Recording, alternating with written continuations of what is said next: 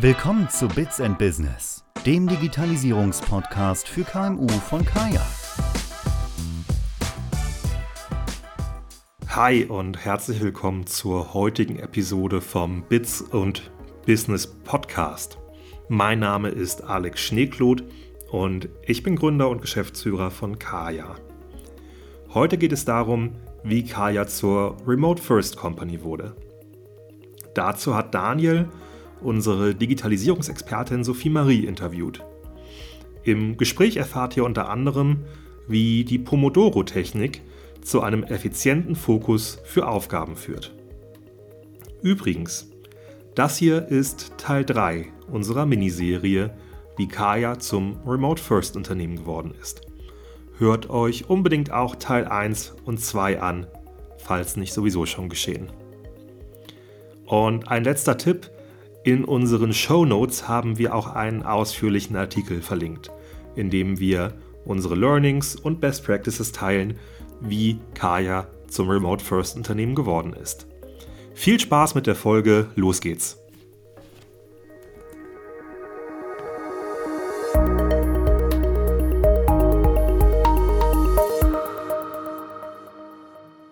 Sophie, schön, dass du da bist. Stell dich bitte kurz einmal vor, wer bist du und was machst du bei Kaya? Hallo Daniel, danke, dass ich da sein darf, hier virtuell. Ich bin Sophie und äh, ich bin bei Kaya im Vertrieb. Das heißt äh, Neukundenberatung, Neukundenakquise, das ist mein, mein Gebiet. Sehr cool. Wann war für dich dein persönlicher plötzlich Remote-Moment, nenne ich das mal, an dem du jetzt realisiert hast, dass du für eine längere Zeit von zu Hause arbeiten wirst oder musst?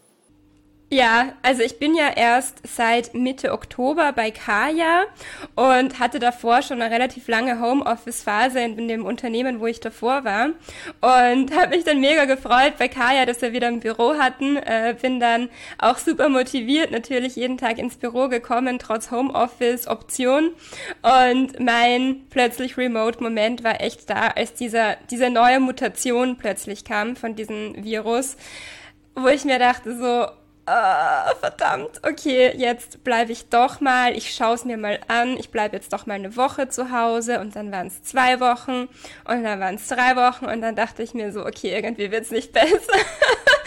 und es war so, ja, okay, das äh, ist jetzt für die nächsten Monate einfach mal so. Sehr cool. Kann ich mir vorstellen. Ich wusste gar nicht, dass du erst seit Oktober dabei bist. Aber cool, dann mittendrin so in Corona-Zeiten. Aber jetzt mal eine Ad-Hoc-Frage. Also kannst du spontan drei Dinge nennen, die dich, äh, die du irgendwie mit Homeoffice assoziierst? Also musst du jetzt nicht lange überlegen, sondern die ersten drei äh, Thoughts dazu. Mm, länger schlafen, jeden Tag Yoga in der Früh und weniger Ausgaben. Fast perfekt. Und jedes Mal unterschiedliche Antworten. Das finde ich halt sehr cool bei den drei Dingen. Ähm, man geht ja, vielleicht bist du mit einer gewissen Erwartungshaltung irgendwie ins Homeoffice gegangen, hast bestimmte Vorstellungen gehabt. Wir, wenn wir jetzt irgendwie Expectation Reality vergleichen, wo war da irgendwie für dich äh, da die Erwartung und dann die Realität? Ich dachte erst, dass es ziemlich schwierig für mich werden würde, wirklich mm, dran zu bleiben bei der Arbeit und mich wirklich zu, so zu motivieren, dass ich sage, okay, ich fange um neun zum Arbeiten an und höre um 18 Uhr auf und in der Zwischenzeit bin ich super produktiv. So.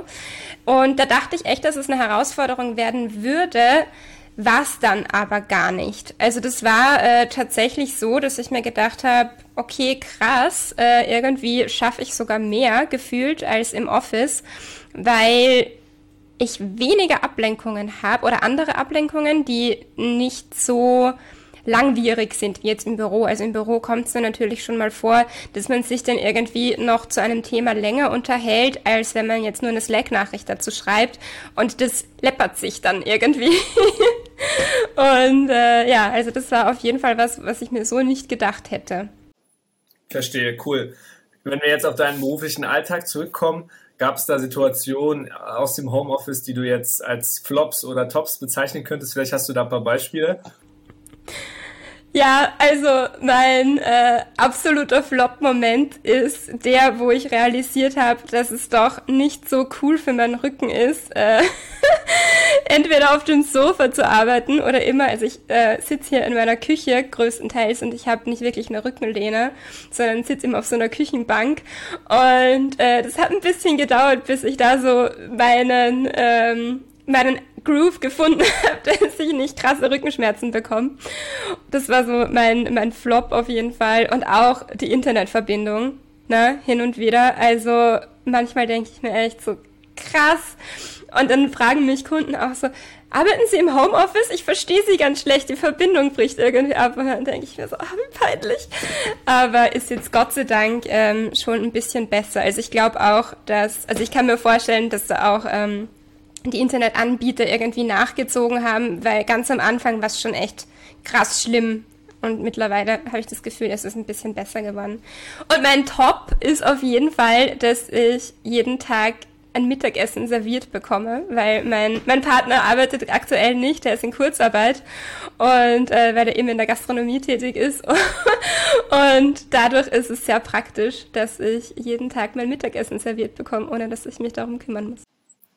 Das ist ja richtiger Luxus.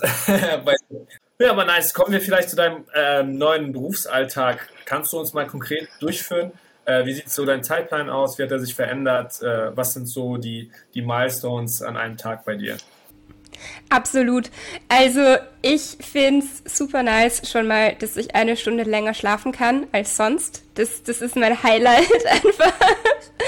Also ich, ich, ich schlafe, ähm, stehe eine Stunde später auf, mache dann meistens direkt in der Früh eine Runde Yoga und mache mich dann bereit für die Arbeit. Und dann fange ich ganz normal um neun an, aber eben ohne, dass ich äh, davor erst irgendwie mühsam dorthin kommen muss und arbeite dann eigentlich äh, so wie sonst auch bis zur Mittagspause, wenn ich dann merke, dass ich hungrig werde, äh, dann mache ich Pause. Aktuell ist es so, dass ich, denke ich, eher kürzer Pause mache äh, zum Mittag Mm, als davor, wenn ich im Büro bin, weil ich im Büro dann eher auch rausgehen muss oder eben irgendwie äh, was ins Büro bestellen muss und dann isst man irgendwie doch länger, vor allem wenn man auch zusammen ist.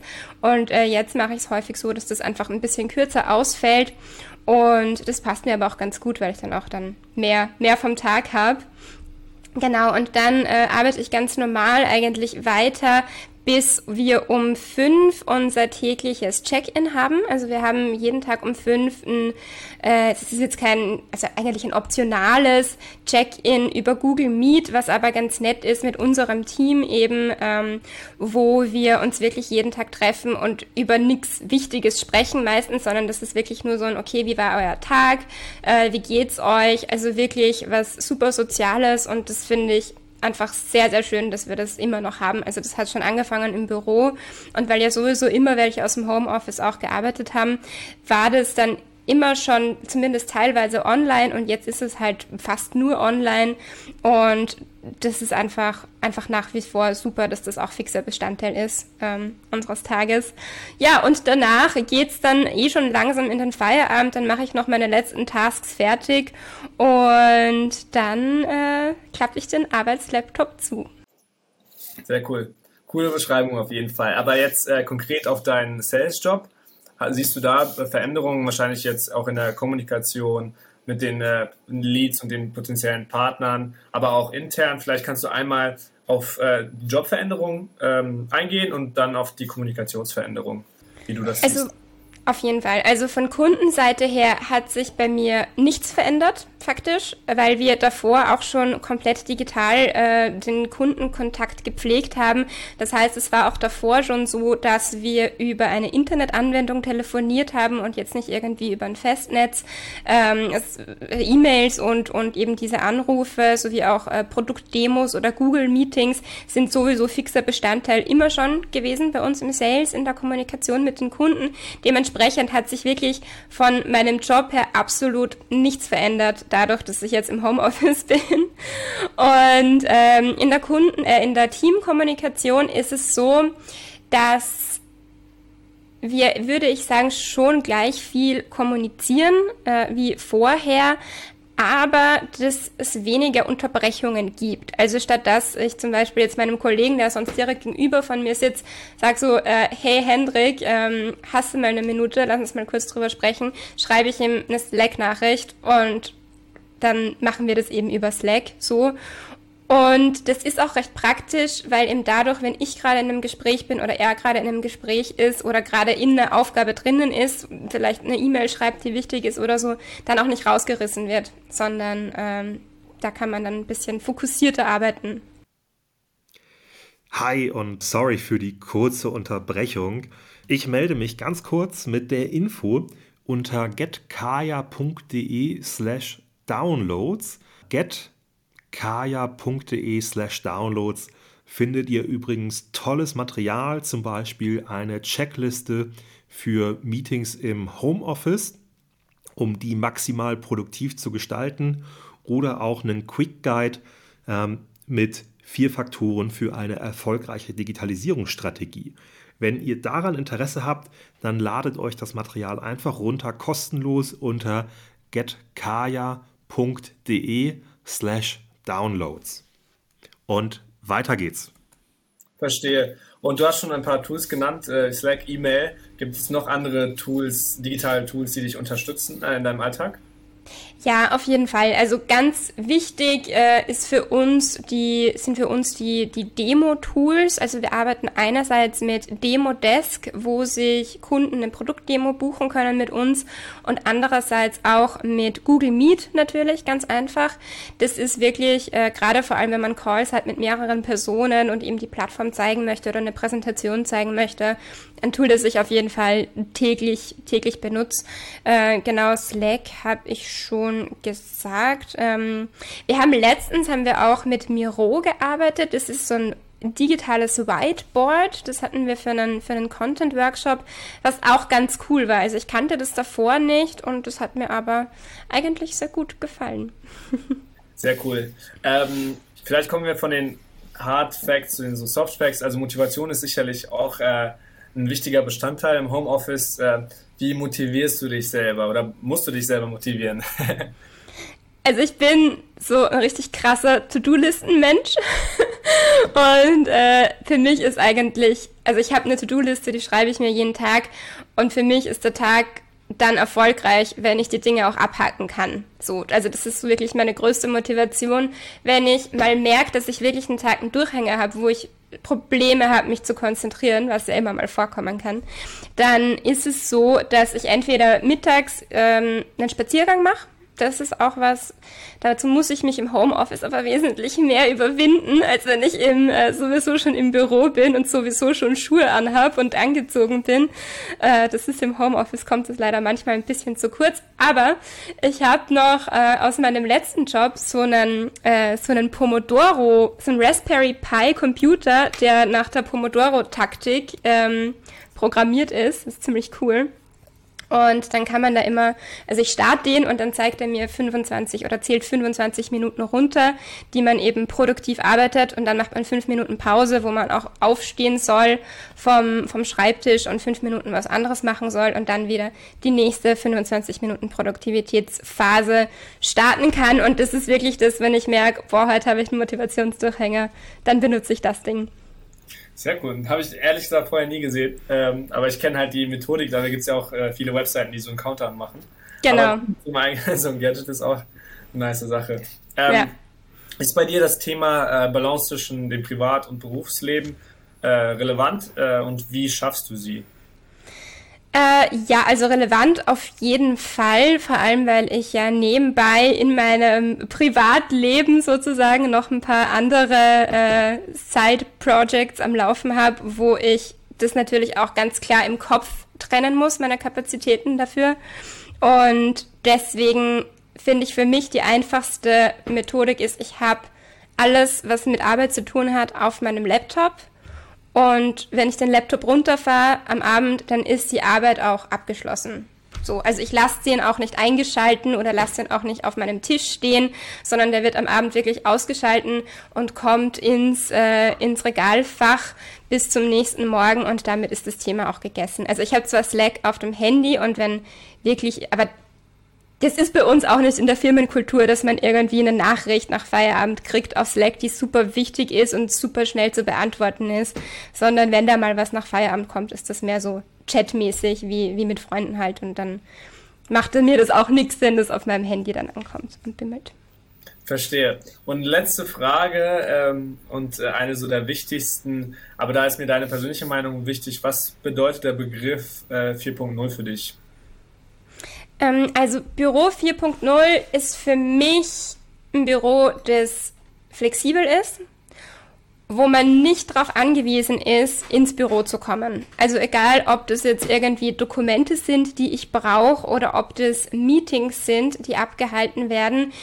Büro 4.0 ist für mich was, wo alle Leute arbeiten können dran, egal wo sie sind. Also einerseits auch, dass man ein internationales Team haben kann, ohne dass das irgendwelche Probleme beinhaltet. Und andererseits auch, dass man eben dem Team sehr viel Freiraum lassen kann, von wo aus sie arbeiten wollen und auch ähm, wie sie arbeiten wollen. Also das ist für mich auch ein ganz, ganz wichtiger Punkt, wo ich finde, dass wir das bei Kaya schon richtig, richtig gut machen, dass zum Beispiel, natürlich bei mir ist es jetzt äh, wichtig, dass ich von 9 bis 18 Uhr meinen Job mache, weil ich natürlich mit Kunden viel Kontakt habe und mit ihnen sprechen muss und dass die Zeiten sind, wo die auch verfügbar sind. Aber wenn ich jetzt einen Programmierer habe zum Beispiel, ist das ja egal, wann der das macht. Also wenn der besser zu einer anderen Uhrzeit arbeiten kann, wenn der jetzt irgendwie eine Nachteule ist, ja, warum denn nicht? Und dann geht es natürlich auch leichter, wenn der von zu Hause arbeiten kann oder eben remote arbeiten kann, vielleicht auch aus einem anderen Land arbeiten kann als wenn der jetzt immer zur gleichen Uhrzeit im Büro sein muss. Ne? Also das finde ich, ist auf jeden Fall, was das, das wirklich ausmacht für mich. Und auch die Übersichtlichkeit.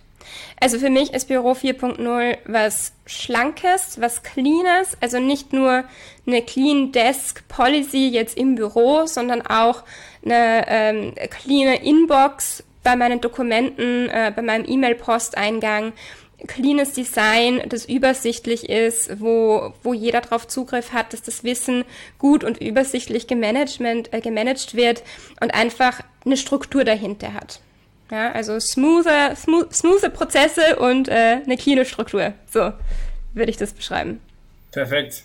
Wirklich gut gesagt und äh, danke dir für deine Insights. Das, das war's auch schon, das war die letzte Frage.